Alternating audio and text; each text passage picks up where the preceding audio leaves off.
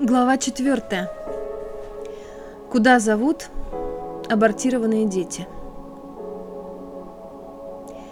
Есть еще одна очень важная группа людей, которая, как правило, исключается из рода.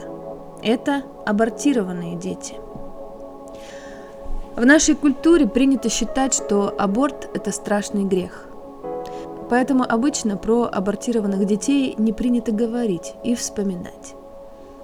И это имеет огромные последствия для женщины и мужчины в отношениях. Последствия эти в большей степени сказываются на здоровье и отношениях женщины, потому что женщина всегда имеет последнее слово в том, можно ли вмешиваться в ее тело. История Ангелины – Ангелина – успешный бизнес-тренер, разведена, дети взрослые. Отношения с первым мужем смогла наладить, много работала с собой для этого. Отношения с родителями, которые тоже были непростыми, также смогла сделать более гармоничными. Проблема звучала так. Не получались сексуальные отношения с мужчинами – когда доходило до секса, начиналось сильное кровотечение. Врачи не находили причин. Тело здоровое. Как выяснилось, у Ангелины было шесть абортов. И она не вспоминала про них. Тело как бы говорило Ангелине, «Я не дам тебе делать новых детей, ты их не принимаешь». Когда Ангелина смогла признать, что аборт – это не просто кусок тела, выброшенный при операции, а ее ребенок, рождение которого она не хотела. Когда Ангелина смогла сказать каждому абортированному ребенку «Я твоя мама, я виновата в твоей смерти» и оплакать его смерть, кровотечения прекратились. Аборт – слово не русское. На русский язык, кажется, оно переводится как «отмена», «отказ». В русском языке это называется убийство ребенка. Если родители, убившие ребенка, не берут на себя ответственность в том, что они сделали, тогда либо какая-то часть тела начинает нести за это ответственность, то есть возникает болезнь, либо если у них есть живые дети, то дети несут эту ответственность вместо родителей. История Анастасии – когда Анастасия обратилась за помощью, ей уже было за 70, и она была неизлечимо больна раком матки. Но помощи она просила не для себя, а для дочери, которой было уже около 40 лет, и которая была бесплодна. Как выяснилось, у Анастасии было 29 абортов. История Анны. Анна – замужняя девушка 29 лет. Проблема звучала так. Муж не испытывает к ней сексуального желания. Секс очень редок. И детей нет, даже ни разу не наступала беременность. В ходе работы с родовым полем выяснилось, что у родителей Анны много абортов. И мужу Анны – приходилось замещать нерожденных братьев жены. А между братом и сестрой секса нет. История Лены. Лена обратилась с проблемой лишнего веса, которая не решалась ни диетами, ни упражнениями. Работа с родовым полем показала, что лишний вес связан с четырьмя абортированными детьми родителей Лены – Тело Лены как бы пыталось выносить нерожденных детей мамы. Было постоянно беременным. С чем связано непринятие абортированных детей? Непринятие абортированных детей, мне кажется, сильно связано с концепцией греха. Аборт – это грех. Грех, на мой взгляд, обозначает – я полностью, на сто процентов отвечаю за то, что сделал. Для матери и отца это слишком много. Проще вообще не смотреть на это. Проще не принимать. И тогда это чувство вины, неосознанное чувство вины перед убитым ребенком, тянет родителя в смерть. Очень много энергии, вместо того, чтобы строить будущее, уходит в прошлое. Как принять абортированных детей? Чтобы сделать первый шаг на пути к принятию абортированного ребенка, нужно сказать правду сначала самому себе. Это мой ребенок. Я его убила, потому что не хотела его рождения. Тогда, наконец, можно почувствовать боль и начать плакать. Чтобы сделать следующий шаг, нужно признать, что не все в вашей жизни зависит только от вас, что в этом аборте есть вина и вашего партнера, потому что это ваш совместный ребенок.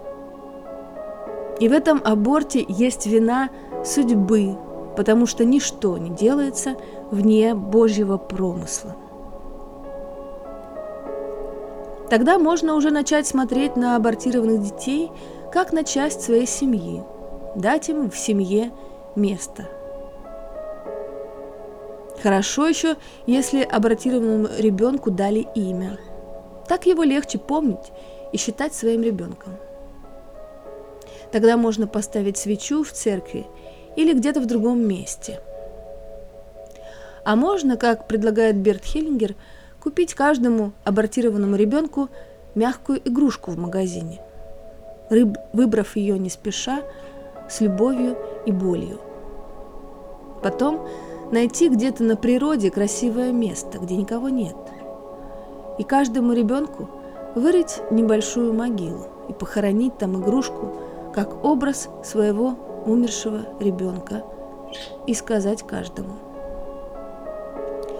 Мой дорогой, я твоя мама. Я беру на себя свою часть вины в твоей смерти и оставляю часть вины в твоей смерти твоему отцу. И часть вины в твоей смерти я оставляю судьбе. Для тебя есть место в моем сердце. Я пока поживу, а когда-нибудь умру и буду с тобой. Аборт – это необратимый поступок. Тут уже ничего не исправишь. Тут бесполезно сожалеть. Это надо принять и жить дальше. И в память об абортированных детях можно сделать много хорошего. Главное помнить о них с любовью, а не с виной. Нашим детям не нужна наша вина, им нужно место в сердце. Когда я даю ему место в сердце, я начинаю уважать его короткую судьбу. Я верю, что эти дети забирают себе что-то тяжелое. Настолько тяжелое, что даже родиться нельзя, чтобы родители могли жить дальше.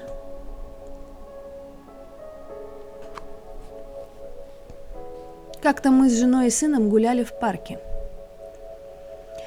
Сын захотел кататься на карусели. Мы купили ему билет, и на карусель села девочка, а два ее друга стояли и смотрели – я спросил, почему они не катаются с ней. Они ответили, что у них нет денег на это. Мы с женой купили им билеты, чтобы они смогли покататься вместе. Мы сделали это в память о своих нерожденных детях. Напоследок еще о том, как аборт влияет на отношения между мужчиной и женщиной. Представьте себе, какая-то высшая сила – дает паре беременность.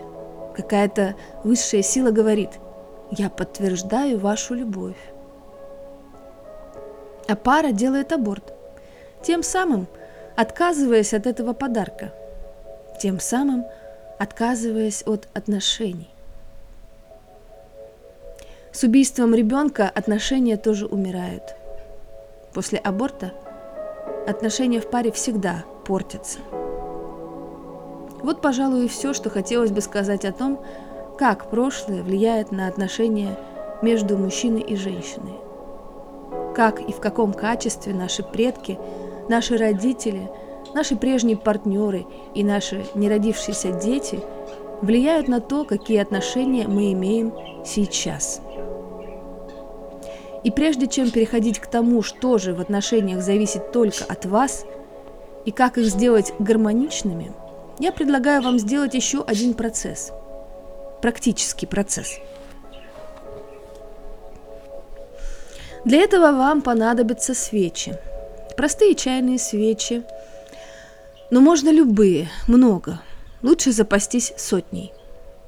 И еще много времени и тишина. Это можно делать и дома, а можно в каком-то месте силы.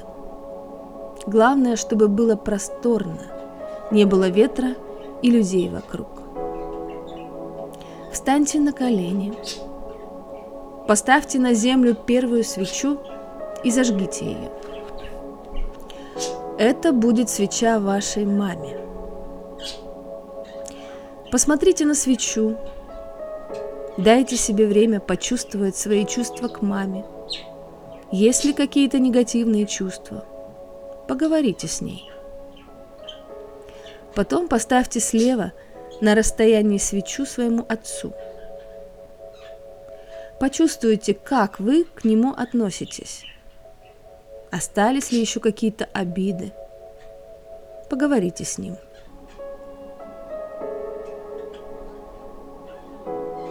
Потом между ними поставьте свечи всем своим братьям и сестрам, и живым, и мертвым, и оставьте место для себя – Ставя каждую свечу, не спешите. Дайте себе время почувствовать, какие чувства в вас при этом, как себя ведет пламя свечи. Если у ваших родителей были первые мужья или жены, поставьте им свечи тоже, и вашим сводным братьям и сестрам. Затем поставьте за свечами родителей – свечи бабушкам и дедушкам, каждую не спеша. Между свечами бабушки и дедушки поставьте свечи вашим дядям и тетям, включая умерших и нерожденных. Если таковые были, поставьте свечи первым женам и мужьям бабушек и дедушек. И поставьте свечи всем, кто играл в жизни вашей семьи важную роль. Если кто-то из предков воевал, поставьте свечу тем, кто пострадал от их действий на войне, и их погибшим сослуживцам, и тем, кто причинил вред. И поставьте за свечи бабушек и дедушек свечи прабабушкам и прадедушкам, даже если вы их не знаете. И еще дальше поставьте еще одну свечу – всем предыдущим поколениям своих предков. Теперь поставьте свечи всем своим предыдущим партнерам, с которыми у вас есть общие дети, рожденные и нерожденные. И детям тоже поставьте свечи. Теперь встаньте и посмотрите на всех этих людей. И скажите им, я – один из вас. Для всех вас есть в моем сердце хорошее место. Какова бы ни была ваша судьба, я ее принимаю. После этого снова встаньте на колени и, начиная с самых дальних предков, пальцами потушите каждую свечу, поставленную мертвому человеку. И представьте себе, что вы при этом – закрываете ему глаза и говорите, «Я оставляю тебя в смерти, а сам буду жить дальше». Пусть останется гореть только самая дальняя свеча, поставленная всем предкам и свечи живых. Потом поклонитесь всем и отвернитесь. Просто выпрямите спину и свои опущенные руки разверните ладонями вперед. Постойте так. Почувствуйте, сколько силы за спиной. И когда будете готовы, сделайте шаг вперед.